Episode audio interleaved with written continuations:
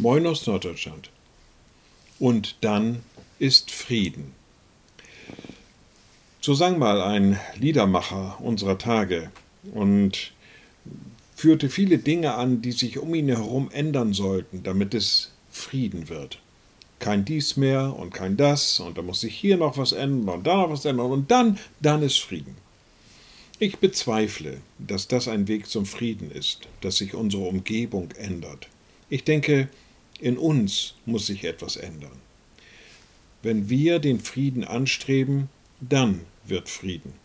Etwas Ähnliches äh, sagt auch der Prophet, der, der Evangelist Lukas in seinem Evangelium, als er schreibt, das aufgehende Licht aus der Höhe erscheine denen, die sitzen in Finsternis und Schatten des Todes und richte unsere Füße auf den Weg des Friedens.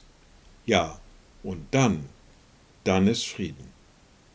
Liebe Schwestern und Brüder, ich lade Sie ein zu einem kurzen Gebet und anschließend zu einem gemeinsamen Vater unser.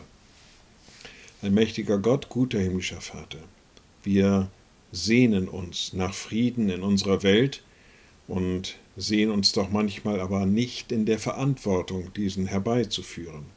Richte du unsere Füße immer wieder neu aus auf den Weg zum Frieden. Lass uns Frieden schaffen, Lass uns Frieden geben und schenken. Lass uns Frieden ausstrahlen und sei uns darin nahe. Und wir beten gemeinsam.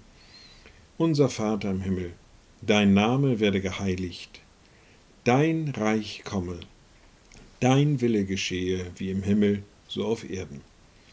Unser tägliches Brot gib uns heute und vergib uns unsere Schuld, wie auch wir vergeben unseren Schuldigern und führe uns nicht in Versuchung, sondern erlöse uns von dem Bösen, denn dein ist das Reich und die Kraft und die Herrlichkeit in Ewigkeit.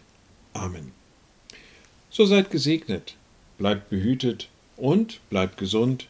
Tschüss